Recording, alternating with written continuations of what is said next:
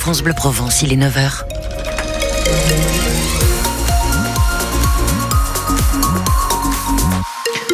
Côté circulation, pas de grandes difficultés. Vous signalez, c'est l'effet des vacances. Peut-être un petit ralentissement sur la 7 entre Rognac et, les Pannes Mirabeau. Si euh, vous voulez partager vos inforoutes, vous êtes les bienvenus au 04 42 38 08 08.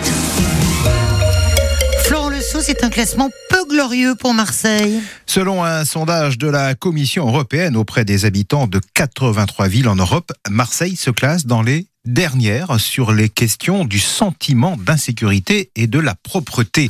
Seuls Rome et Athènes sont pires. À Marseille, les chiffres officiels de la délinquance sont en baisse et pourtant 57% des habitants ont peur de marcher seuls la nuit en ville.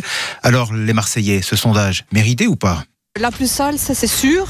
La plus insécure, je pense que ça fait partie de toutes les grandes villes. Hein. Euh, on en parle peut-être beaucoup, mais moi ça fait 10 ans que je suis à Marseille, je me sens pas en insécurité quand je sors. Le jour où on mettra de l'ordre à Marseille, ça sera plus Marseille. Je rentre à pied, j'ai jamais eu de problème.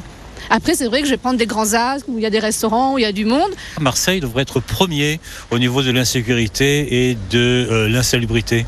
Je allez vous balader euh, entre minuit et 1 heure du matin du côté du marché Noailles et vous verrez des rats de format olympique. Est-ce que vous diriez à un ami euh, qui veut venir à Marseille Viens, viens pas? Viens, ce sont des gens jaloux qui ont fait ce classement.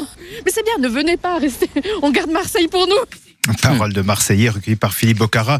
Vous avez entendu un des rats de forme olympique. Petite phrase bien dans l'actualité à moins de cinq mois des JO, notamment à Marseille, bien sûr. Et puis un drame aux urgences, un de plus. Ce qui s'est passé à l'hôpital d'Aix semble ahurissant. Une patiente de 85 ans retrouvée morte dimanche après-midi dans une benne à ordures au sous-sol de l'hôpital. Elle serait entrée elle-même dans le conteneur. Cette dame avait disparu vendredi soir, quelques heures après son arrivée aux urgences de cet hôpital d'Aix. Une dame atteinte de la maladie de corps de Lévy qui provoque des hallucinations et des crises de démence. Sa fille Claudine porte plainte contre l'hôpital. Elle l'accuse de ne pas avoir surveillé sa mère, de ne pas avoir mis tout en œuvre pour la retrouver. Euh, pour l'instant, l'hôpital d'Aix n'a pas encore donné d'explication. Et puis, euh, immense soulagement en revanche à Marseille. Après cinq jours de recherche, Malik a été retrouvé vivant hier dans les Calanques, non loin du col de la Gineste. Ce jeune Marseillais de 18 ans avait disparu après avoir quitté le domicile de ses parents, sans portable, sans papier. Quand les marins-pompiers l'ont retrouvé, il était très faible, déshydraté, en état d'hypothermie. Il a été hospitalisé pour passer des examens. Et puis attention, si vous avez l'habitude de passer par la place Castellane en voiture, il y a du changement. À partir d'aujourd'hui, terminé le tour de la célèbre place marseillaise. Si vous venez du boulevard Baye, il faut prendre la rue d'Italie. C'est la suite des travaux de requalification démarrés il y a un an c'est le chantier de l'allongement du tramway de Capitaine Gèze jusqu'à la Gaille Hôpital Sud. La place Castellane sera en grande partie piétonne euh, l'an prochain, en 2025. En attendant, eh bien, c'est la galère, Laurent Grolet.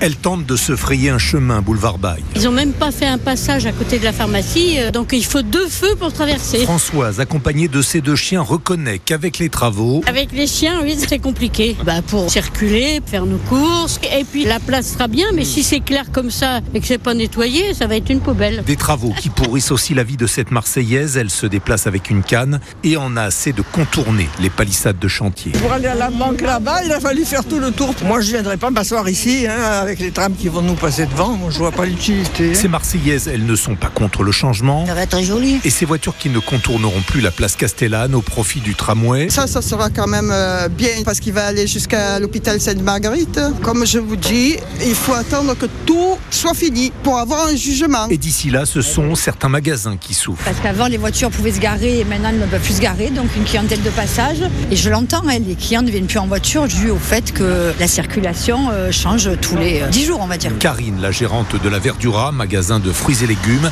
accuse une chute de 40% de son chiffre d'affaires.